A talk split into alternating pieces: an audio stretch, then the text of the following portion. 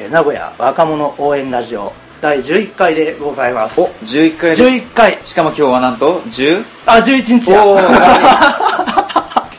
すごいのかこれは。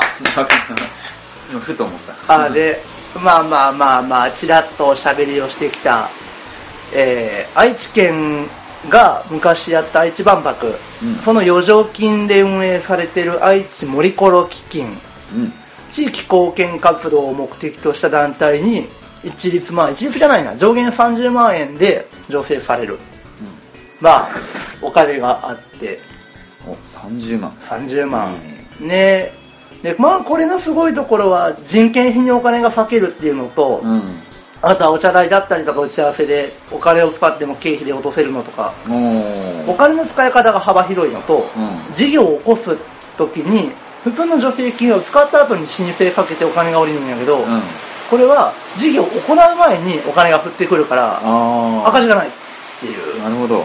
大きなメリットがあって。本当これから始めようっていうところにはすごくいい。フェアねんフェアねんフェアね素晴らしい。んで一応初年度で30万円の申請で初年度が通ったら2年度の再申請がかけれて、うん。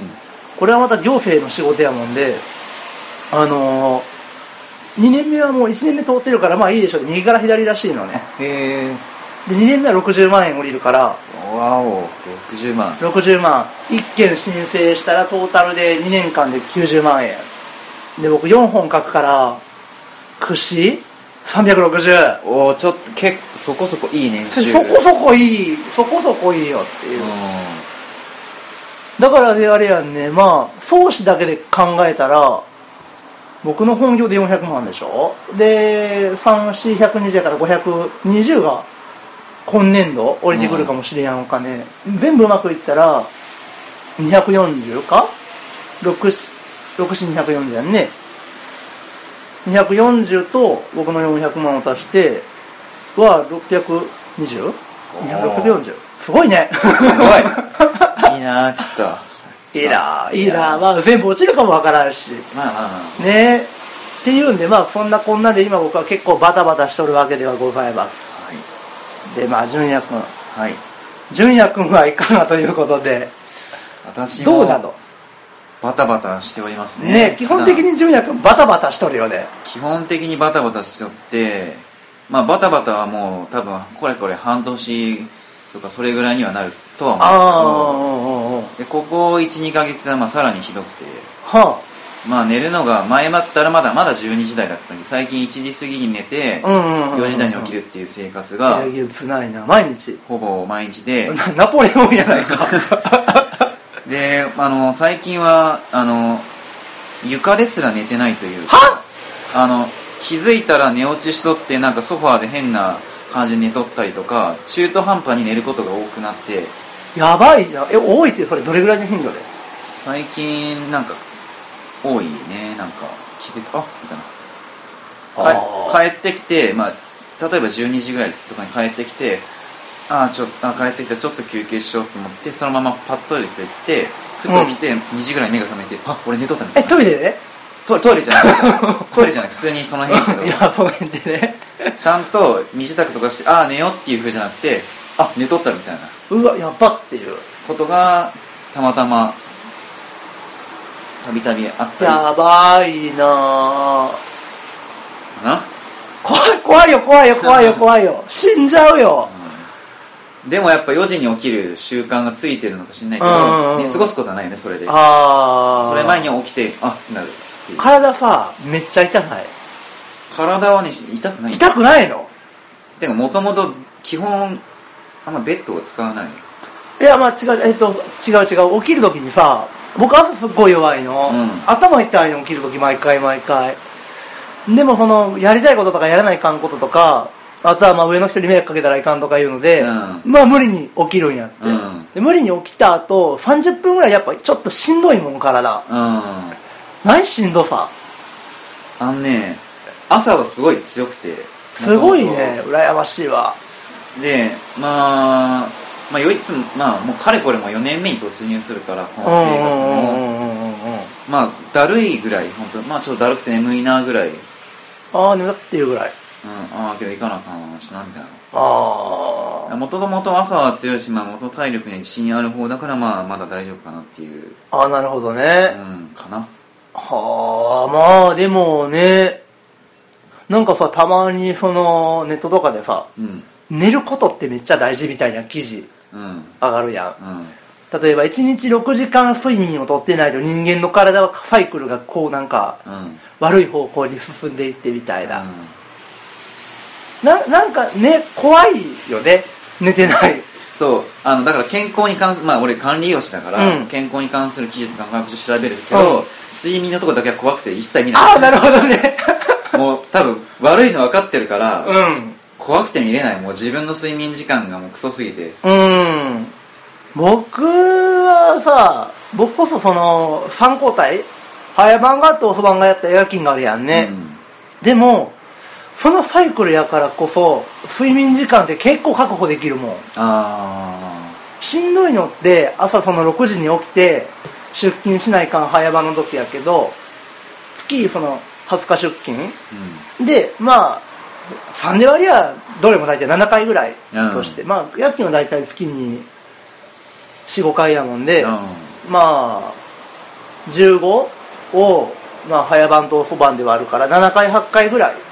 うん。だから、30日中の 7, 個7日間だけ僕は頑張って早起きをすればいいのね。あその他は僕、お昼の12時まで寝れるし、あ。夜勤の日なら僕、お昼、もう、日中だいぶと寝てるから、ああ、そっか。充電期間っていうのがうん取れるんやんね。うん。だから、まあそこまで寝てない感はうん僕に関してはなくてさ。そう、俺、まあ平日が5時過ぎから仕事で、で、はい土日でも6時ぐらいから仕事なので、あもうそれはもう変わらないから、あ。まあね。うん、だから寝る時間を早くする以外には方法がない。うん。早く寝ないかんね。うん。でもできないんだよね。なんでなんだろうねっていうんで、そのまあ、今回1回やからね、なかなか時間が取れない純也君のために僕が、純也君なんで忙しいんだろう？を明らかにしよっかなっていうんで、僕今紙とノート。あノートと鉛筆をね、持ってるから、順々にちょっと、うん。純也君が忙しい理由をうん聞いていこうかなっていう。うん。何してるの？何してる？人と会ってる。うん、人と会ってる、まあ、アポイントメント。まあ、これの平均とか出せんと思うから、まあ、一個その人と会うっていうので、だで、うん、大体が多分それが、ほとんどがそれ。いや、ほとんどってこないけど、一番ウエイトを占めてるのがそれうんうんうんうんうんうんうん。と、あと、なんかイベント関係。イベント関係。まあこの前言っとった南京錠パーティーとかもそうやんね。そういうスタッフとかもあるし、普通に誘われて参加するっていうのもあるし、うんうんうん、イベント参加とか。うん、うんうんうん。とかかな。ああね、まあこの前も栄養士交流会呼んでいただいて、うん。ありがとうございました。いやいや面白かったよ。実はその昨日、昨日のパターンと、うんまあ、まず最初に仕事終わりにアポがあって、うん。でアポはそのあの栄養科の学生の男の子、うんうんうんうん。まあ、自分と同じ立場の子とアポがあって、その後、えっ、と、夜空カフェでお世話になっているケンジさんのうん主催の熱い男飲み会と、熱い男飲み会に行ってきたわけや。男飲み会猿の惑星っていう。なんじゃこれは。で、それがあったもんで、うん。だけどそれまあ11時までだったんだけど、さすがにしんどいから10時に切り上げて帰ってきて、まあ11時過ぎっていうあ感じだったかな。あ、なるほどね。まあイベント関係がね、2個。で、ブログを書いとるやんね。けどブログは今ほぼほぼかけてない。ほぼ書けてない。うん。じゃあ、アポとイベントが純也くんの大きな、基本的にはそう。基本的にはここ。うん。で、まあ人付き合いがやっぱうんうん。多い。メインは圧倒的に人付き合いが多くて、それを全てやっぱ、マックスでやりたい。ま、まあ万年なくこなしたいっていうか、やっぱ、うん。誰とでも、あの、ちゃんとやりたいっていうのが多分あって。どこと、まあ無理なのに入れちゃう。入れちゃったりとかするから、まあ結果スケジュールがパンパンに埋まっちゃうっていう感あじなのかあ、な。なるほどね。イベントってちなみにさ、うん。自分がメインでやっとるやつと、サブでやっとるやつと参加するやつの、例えば3個に分けれるとするやん。うん。東海栄養士グループのイベントなら、まあ、純也君が持っとるもんやから、もちろんその主催は純也君やん。ね。でお呼ばれもしくはサブうんで参加するのにまあ僕の知っとるだけで言うとその南京錠パーティーとかうん。佐久島プロジェクトうん。はイベントに入んのかなあれはよくわからんけど、うん。あとはなんだろうね。まあ多分他にもいっぱいあるとは思うんうん。やけれども。まあやけれどもやねな何個あるの？あそう夜空カフェとかもそうやんね。うん。まあうーんまあサブがまあ多いよね。まあ自分がまあそうだわね。自分がメインって言ったら多分東海栄養ぐらい。うんうんうん。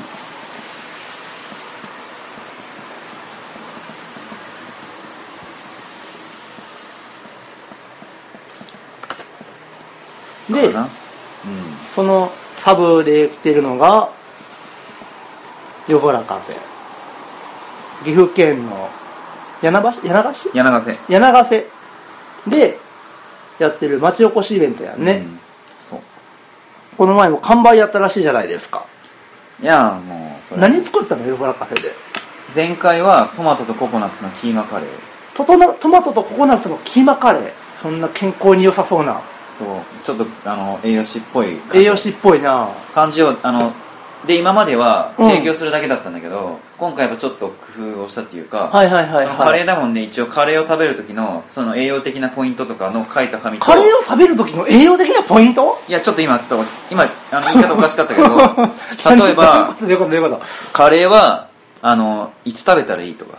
例えばああ時間的なこと？あの、本で言えば、イチローが毎日実践するのは朝カレーだとか、朝カレーにはどんな意味があるとか、あとカレーを食べるときにはやっぱ冷たい飲み物は飲まない方がいい。えそうなん？カレーやっぱ体を温めるもんだから、うん。常温かあったかい飲み物がいいよって体を冷やしちゃうそうなんや。あとそのカレーを食べるときにカロリーを抑えるポイントは、カレーのルーとかだと、もうか、ね、固形のもんだし、決まってるもんだし、脂肪とかが多いもん。で、あそうなの？うん、だから、ルーを半分にして、そうやってトマトとココナッツ入れたりだとか、あの、カレー粉？やっぱカレー粉を使ってやったら、カロリーとか抑えれるし、自分で決めれるからいろんな入れる調味料とかも、そうしたら抑えれますよっていうポイントの紙を作って、もともとあれあれやもんね。その言ってしまえばお鍋みたいなもんやもんね、うん、そうそうそう。僕はそのバーモントカレーの固形のやつをポンと掘り込んだ後に玉ねぎとお肉を入れるだけやけどさ我が家のカレーはねで、あと裏に自分のその名刺のコピーのやつ貼り付けて、はいはいはいはいはい連はい。絡とかくださいみたいな。あなるほどそうねいうやつを、まあ、カレーと一緒にちょっと呼んでください。えー、いやでもそれちょっとすごいな。これはすごいな。そうなんや。まあ夜空カフェ。で何何があるの？そあの、定期的に大きく関わってるものとしては、その、えーっと、今何書いてある？夜空カフェと東海栄養がイベントまあ、東海は自分が主催で、うん。サブでまあ関わってるんです。夜空カフェ、うん。まあ、佐久島、うん。あとティーンズロック愛知。あ音楽。ティーンブロック愛知。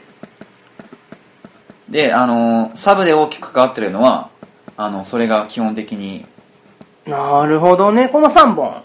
で、その3つ目に来るものとしては、うん。もう単発イベント。はいはいはいはいはい、はい、友達がこういうイベントやるから、ちょっと、あの、まあ、それが参加側であったり、スタッフ側であったり、はいはいはいはいはいはい、とも周りにイベンターがとにかく多いもんで、そうやわね。うん。それでちょこちょこ、うんうんうん。何やったっけこの前さそのバーベキューやろうよって言った時にうん。純也君のお家で打ち合わせをした時にさやたらなんか本当にまあこんなものを取っといてどうするんだろうっていうぐっちゃぐっちゃのお皿をさ、うん。これ使えるんじゃねえかって持ってきたことがあったけど 使えるかバカ野郎っていううん汚れとるやんけこんなもんみたいな。あれは何やったっけ？あれは何で使ってんだっけ？あれは、あのー、あれ何やっけ？あれは多分クリスあ。クリスマスの。あサンタジャックやサンタジャック。サンタジャックの余り。ああフェアフェアフェアフェアそうそうそう。ああね、あれを誘致したのが、どこのグループ？どこのグループっていう別にグループではないけど、うんまあ、ゆうやさんとかつながりのはいはいはい山本恭平っていう人がいて、うんうんうんうん。彼はイベンターでずっとイベントをやってるので、あなるほどねまあ、仕事は別だけど、はいはいはい。うんお菓子の家とかの人？お菓子の家ではない。あ、そうなんや。うほーん。なるほどね。だからその単発の、まあこれは名称は何っていうわけじゃないもんね。これが大体さ平均したらっていうか多分増えてっとるやんね。やうんでもイベント自体は毎月あるわけでもないしあそうなんやうんじゃあこの何？単発イベントに関しては純也君のウェイトをそこまで大きく占めるものではないのねウェイト自体はあの占めるもんではないけど、うん。その単発イベントがやっぱちょこちょこちょこちょこあるもんで、結局毎月になったりだとか、うんに参加したりだとかで、まあ、時間と出費はちょっと取られるかなっていう。はいはいはい、ウェイト自体はあの多くああなるほどね。時間と出費まあもちろんそうやわね。うん。夜空カフェってさ、うん。お金入ってくるんやっけ？帰ってくる。あのうやんね。売れたらね。うんうんうんうん自分の手元にも何ぼが入ってくる。でう夜空カフェの飲食のてか基本的にその売り上げに関しては、売り上げの10%を納めるっていう。あそうなんや。で残りは全部自分、はいはいはい9割で自分の利益。ちなみにおいくらぐらいこの間のトマトとキーマカレーでは？基本的にあだから前回は400円で50食、50ちょっと販売したもんで、うん。2万ちょっとになって、うんうんうんうんで2000円納めて残り1万8000円で、うんうんうんうんであの原材料が大体30から40%なんで、おおじゃあ1万2000円は置いてるんや、うん、1万2000円ぐらいは。わすごい。わすごいさすが。なかなかやねそのまあもちろん前準備とかカレーのねなんかそのお茶は冷たいのダメですよという紙とかね。あでもそそれはに準備はかかっとると思うけど。もう親がいないとできないそれは、親がいないとできない。ということ？であの野菜とかでも例えば家の野菜とか地元の野菜を使わなきゃいけないっていうのがあったりするもんで、ほうほうほうほうほうそれとかお肉とかも、うん。あの基本的に材料の調達は全部親にお願いしちゃって。へえでその書くやつでも俺パソコンはあるけどん。プリンターもないし、ワード機能もエクセルも何もないからえそうなん？ないないない。あだから指示だけしてうん。やらせるって。えお母さんがやってんのあれ？ほんならめんそのカレー屋さんのやつは？あのその紙はね。へへへへそうなんや。そうママ噛んでんの？うん。へえで基本的にいつも親と一緒に出店してるもあそうなんや。仲いいんやね。仲はいい。へえで親も自分のちょっと作ったもんしゅなんか出しだえお母さん何してんの？お母さん主婦？普通にあの働いてるよ。何してんの？建設会社の事務員。え全然栄養関係ないやん。栄養関係ないけど調理師の免許は持ってあるそうなんや。し、うん、じゃあご飯めっちゃうまい事務員さんやん。そうやね。でまあ結構まあ協力とかいろいろしてくれるもんでへえそれはいいお母さんで。なるほどね。じゃあまあ散髪イベント時間かけるお金の出費はあるけれどもこう、まあ、お金に関してはまあその収益を出せるイベントがまあ夜空カフェっていううん。大きなうん。ポイントがあるだろうしで単発イベントもね運営側で入りゃうん。そこまでの大きな出費っていうのはないとは思うし。そうた南京錠とかだったらタダだし。うん。うん。やったらまあまあまあまあここに関してはそこまでじゃあ純也君を一そんなにいじめるポイントではないんだ、うん。まあ多分やっぱアポが一番アポが一番もう何なんていうのかなでそのアポの相手が学生とか女性だったら多分あのお茶代は多分自分が出すから。マジで自分相手が話聞きたいですって言ってくれてるのに？ああの学生には基本出させない。かっこいいですね。僕はすごい出させてもなんか僕はあれやな人数多い時があるからさ、出してもらうな。うん、でまあその、まあ、そうやね、うん、そこお茶まあコーヒーぐらいだったらいいけど普通に食事する時とかもあるから、そこは別に全部払ったりしないけど、けど、まあおめでっていう、うん。なるほどななるほど例えばな食事で4000円かかったら3000円ぐらいとか出したりなるほどね。格好つけなんやな。そうやね。もうモテたいから。いやモテたいからっていうか別にまあそういうのが多分自分の中あでのこうすべきなんだっていうルール付けみたいな。そうだね僕もねそれはすごい気持ちはわかるけどお茶代は出さんなうん。まあまあなるほどね。でそうかだからメインで会うのが学生とかその自分の知識が欲しいですって聞いてくれる子たちに話すからってことか。いやうーん学生はそんなに別に多くはないんだけど。うんうんうんうんんなん多分元から多分そうやって払っちゃう体質まあまあ分からんじゃない。分からんじゃない。えっとどの辺が一番多いのそうで言うとさ、例えば、まあ、サラリーマンやっとったりとか、ネットワークビジネスとったりとか、そういう人間もたくさんおるわけやん。うん。で、そこのなんだろうな、割合？うん。100%がそれやとして、アポで一番多い割合がどこになるの？アポで一番多い割合か。あー。バラバラやな。バラバラか、もう月によって、全く。うーん。てか月何件ぐらいあるわけ ?20 件ぐらいあるの？いやいやどうなんやろな。それまあそれここで今ちょっとやると時間がちょっとかかっちゃうから、うん。それは後で出そうかなって思うけどうーんどうなんまあけど新たな人とアポっていうよりはもともとのつながりからまた何こうやって何回もあったりとかっていうああ、方がね。あ新たなしあの新しく会う人っていうのは多分そこまで多くなあい、そういうことか。だから、同じ人と今回みたいな、その、つながりというか、打ち合わせみたいなものが、いっぱいあるわけや。かもしんないねああ、なるほどね。あと今だとその東海グループだったら、イベントには来てもらってるけど、うん。個別でちゃんとお話ししたことないっていう人に対してなるほど、なるほど。来て来てばっかだとは申し訳ないしそうやちゃんと話して何考えてるとかどうしたいとかそういうことも聞かなきゃいけないから。あ、わかるわかるわかる。あ、それ、あ、そうか、だから、再確認の意味を含めて、新規プラス、今まで来てくれてた人とか、今までのもともとつながりのあるこつとをながりのある人に、な何回かとかと、再度。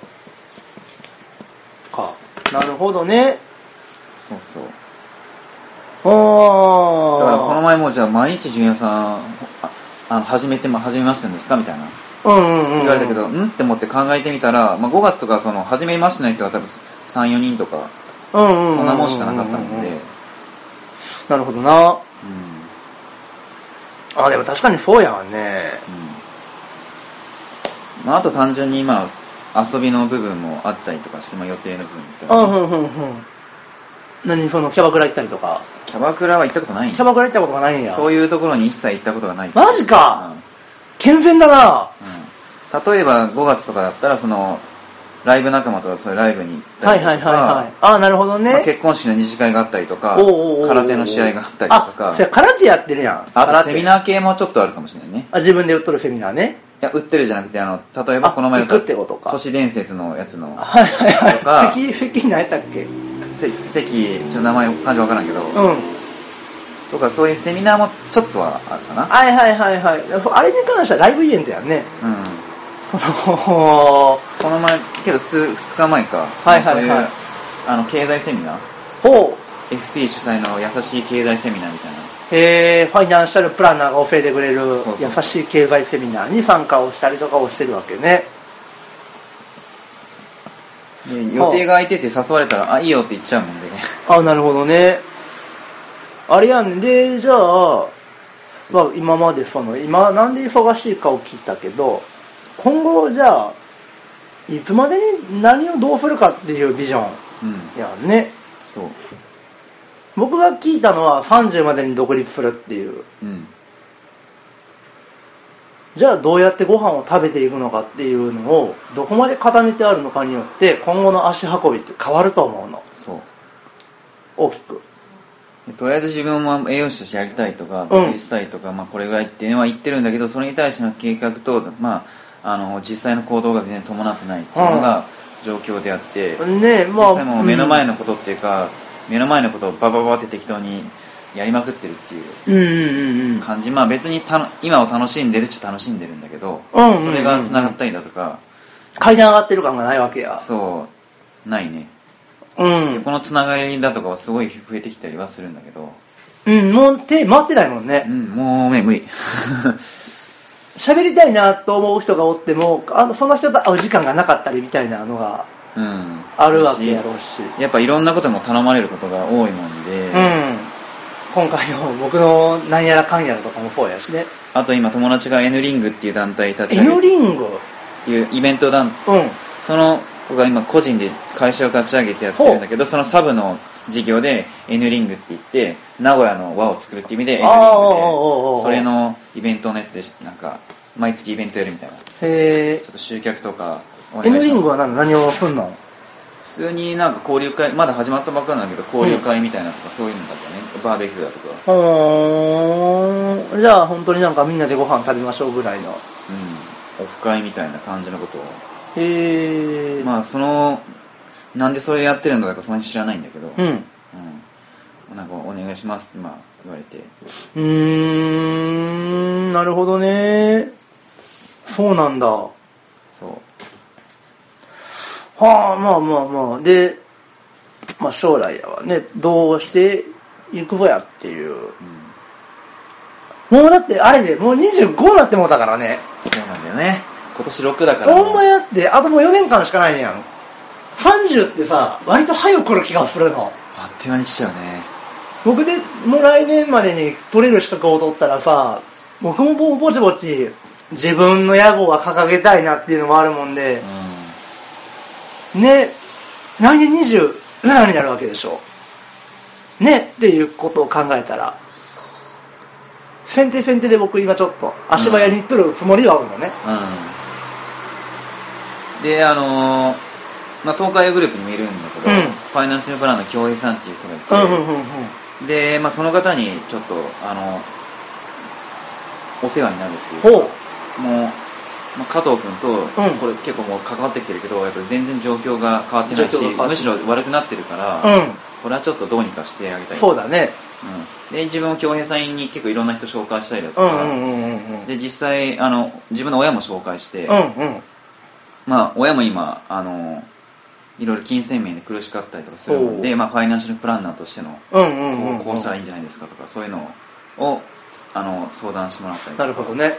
でそこでやっぱ親と話してて、まあ、自分の話が出て、やっぱ親はすごい自分のこと話してくれるうん。わけで、それを聞いて恭平さんがこれはやっぱ親のそうやって言ってくれるすごいあの親が親さんが自分のことを言ってくれて、うんうんうん。これはやっぱ何とかしてあげたい。なるほど、もうママが、うちのジュニアをどうかよろしくお願いしますと。そうそう。っていう感じでだからじゃあちゃんとこういうふうにやりましょうみたいななるほどねこの間つい打ち合わせをしてあーうんうん。で、どういう方向性が打ち出せたか。とりあえずそのやっぱあのビジョンだとか、うんあのやりたいリストを 100, 100個書いたりだとかああ、よくあるやつ誰ね。にそれをそれをそれを伝える相手は何人どういう人がいてとか、うんうんうんうん。まあそういう、まあ、最初の計画とうん。かはじゃあまあ宿題で出されたみたいな感じああ、なるほどね。それを今からやるわけや。で、やる時間がない。で困ってる。ややる時間はまあてか来週の月曜日にあるからそれまでにやればいい。なるほどね。うん。あまあ、別にそれまでもやらなきゃいけないことはまあいくらでもあるんだけど、あ。うーん。まあ、そんな感じかな。なるほどな。だから多分もう6月で変われなかったら多分もう無理だなっていう気はするかもしれない。ああ、もう今月で何とかしてでも方向性を打ち出してみたいな。でここで協力してくれる人も現れたのにそれに対して答えれなかったら多分もうダメなんじゃないかなっていう部分もあるかもしれないああ、あ、そう。僕がね、純薬の特性でなんとなく思うのが、武道を雇ったからさ、あの、鍛錬やん。うんうん要は、例えば、まあ、一丁一遊にして並ぶみたいな感じでさ、うん僕も剣道やってたからわかるけど、毎日毎日の積み重ねで強くなっていくやん。で、まあ、その中で工夫とか、まあ、新しい技を磨いたりとかっていうのもあるとは思うけど、基本的にその日々の鍛錬っていうのが、武道には欠かせんわけやんね。うん空手何年やっとったっけ？空手は何年やってたか小5からあ、小5から。僕は中1からやから、僕でちょうど中1、中2、中3、で、高1、高2、高3で大学4年の10年間やから、10年間、12年間ぐらいか。うんずっと空手をやってたわけやん。うんで、あのー積み重ねっていうところの、なんていうかな、イメージから、が染みついてるのじゃないのかなっていううん。のが、僕なんとなくあって。うん。要は、あのー駆け足、速い階段をすっぱ抜けるイメージうん。が、多少なりしなんか弱いのかなっていう。うん。今やってることとか絶対なんかその、じゃあ、0.5プラスされたから、昨日の自分より俺勝ってるみたいなんじゃなくって、今持っとるものに対して、例えば10倍の結果を出すにはどうしたらいいかとかさ。うん。爆発的な変化っていうのをう純也君自身が性質というか求めてたことがなかったのかなっていう。なんとなくねうん。わからんよ僕の勝手なイメージ。うんだからそれが純也君の成長を妨げる原因なんじゃないのかなっていう。なるほど。限界作っとるんじゃなくって成長に歯止めをかけとる気がする。ああそうか。なんというかまあそのこれって絶対できんよねって自分で思っとる部分がどっかしらあってうん。どっかしらあるからこそでもそれは絶対やりたいから今できることのちょっとした積み重ねっていうのでうん。こうななんかメモリを刻むように。うん。成長してきてそのメモリを刻む行為というのが今正しいのかどうなのかっていうなんかよくわからない葛藤と今前に進んでいるのかっていう葛藤みたいなうの、ん。で苦しんでるのかなみたいな。うん確かにそうかもしれないね。わからんけどね、うん。なんとなくうん。そんな気がした。うん。うん。でもそれは当たってるかもしれない。うん。うん新しい環境に飛び込んでいくことが可能やんね。今までも多分そうやってきただろうし。うんてか多分環境は多分常に変化し続けてるような気はする、新たな人にあら会ったりとか。うん。うん。でもやっとることってっていうか出てくる結果かな？うん。わからんけど。イベントに参加して人脈を作ってその人がまたイベントをやってお邪魔して人脈を作ってで畑はすっごい広がったけどそこに種まいてないうん気がせんでもないかなっていう種まいてないっていう僕のやり方ってちょっと特殊で、うんあまあ、僕も偶然が偶然を読んどるだけであるかもしれんけど、うんあのーお金に関して僕ちょっと嗅覚が鋭い気がするのねうんだから今回の助成金の話に関しても匂いを嗅いだ瞬間にすぐ飛びついたんやって、で匂いを嗅いだ瞬間に飛びついてどうしたらいいか上の人に聞いてっていうことを今僕は繰り返しやってきたつもりであるのね。あでその1万円2万円っていう副収入が2年間でようやく右肩に増えようとしてるうん。わけよ。僕はそれは大きな変化やと思っとって、うん。でこのジャンプのコツっていうのを自分に今から染みつけてその変革というかね僕自身が動かせるお金の額っていうのを売買ゲームで増やしていこうとは思ってるわけ。うん。例えばこの助成金、うん。えー、と30万円。でここからお金の残し方っていうのもおばちゃん NPO の代表さん教えてくれる人って。うん。で僕の能力値に限界があるから僕は勝手に4本で無理だろって思っとるけど、うん。めっちゃ書けるようになってこれが40本書けたらさうん。もうそこの時点で1200万か。うん2400万やんね。そのじゃあ次の翌年から入ってくるの、じゃあ3600万っていうキャッシュ。まあこれはさすがに無理かもしれやんけど、でも森コロ基金だから上限があるわけであって他のじゃあ助成金に返還した時にどうなんだろうとか。じゃあここの申請するする書類にはこういうことがあってじゃあこういうこと書かなきゃいけないで何枚書いたらどれぐらいのお金がここに降りてじゃあいくら僕はその手数料としてさっ引くことができるんだろうみたいな。うんイメージで動いていくことは僕は可能やと思っとって。うん。でお金っていうところで僕はかなりジャンプをかけとるつもりなのね。俺はお金って関しては弱いね。うん前も言っとったやんね、うん。なりたい部分ではあるけどそこは結構。ななんだろうね。ビビってんのかなんかわからんけど。でも化け物がおるわけや周りに。おるね。あのわけのわからない金額を動かしとる人間がおるやん。うん。不思議な、次元が違うと思い込んでるのか自分ができると思ってないのか畑が違うと伏せているのかはよくわからんけど。多分俺がそこまでお金に対して多分あのも執着がない。執着求め求めてなかったりする部分は多分あるかな。うんうんうんうんうん。うん。めっちゃ稼ぎたいとか。うん、僕もそんなにではないけど、うん。お金がないと見えてくるものでね、まあお金があればやっぱできることも違うからし、うん人間お金じゃないとはもちろん思っとるけども、うんそれはもう間違いはないと思う、うん。でもお金があればより、ね、人に対してできることも、日本人がもともと持ってる、うん。あのお金に対してのイメージっていうのが結構まだ染みついてるのかもしれない。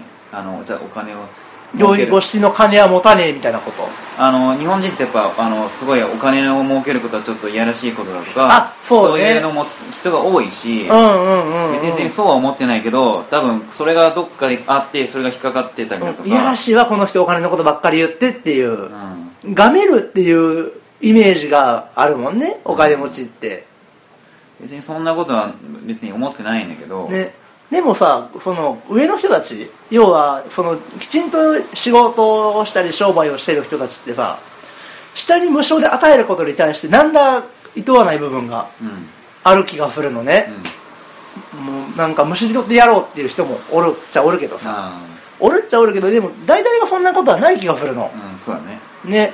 むしろそういう姿勢でやっとるからこそ周りにお金が集まってくるのかなっていうふうには。うん。それはもう間違いないと思うよね、うん、うん思うな。さあここの話の結論はどこに落ち着くのかさっぱりわからんけど。そう今話そうって言うと思ったけど、うん。落ち着く場所が全然見えてきてないな。まあそうだね。ね。うん。まあなんだ。どこに行くかね。まあとりあえず自分の場合はとりあえず自分の時間を作ることがまずそうだね。うん。空いた時間を。で考えたりとか見つめ直したりだとか。うん。まず自分に余裕がないうんお金にも時間にも体力的にも余裕がないもんそうね。今キリキリやもんね。キリキリやね。あー。まあねなおしていかんことには成長がないもんね。うご飯を食べようそして寝よう。んうん。結論。うわなんか安っぽい。あでも、うん。実際にカラーセラピー診断をしてもらってわかるカラーセラピー？なんとなくねあなたには紫が合ってますとかやろ。うん。あのそうそう。でまあ俺黄色のものを身につけた方がいいって言われたんだけどほう。まあ色によってその人の性格のだとか本質を見たりとかそういうんだけど、うんうんうんうん。最終見があの診断があのゆっくり寝ましょうっていうこと。ああもうもう色がもう自分に。でそのカラーセラピーしてくれた人が、うん。もう笑っちゃう笑っなんか活用今に言ってふふって見て笑ってたんだけど、はいはいはいはい。とりあえず今は答えをまあ急いで見つけるんじゃなくてとりあえず今はちょっとあなるほどね。休息を取ってちゃんと休みましょうと。そうだね。うん占いで寝ましょうみたいなこと言われた。分かってるわボケっていう。けどそうなったからまずそれをしないといけない。ああなるほどね、うん。そうだね。っていうんでまあ今日はぼちぼち終わろうと思います。はい。ありがとうございました。ありがとうございました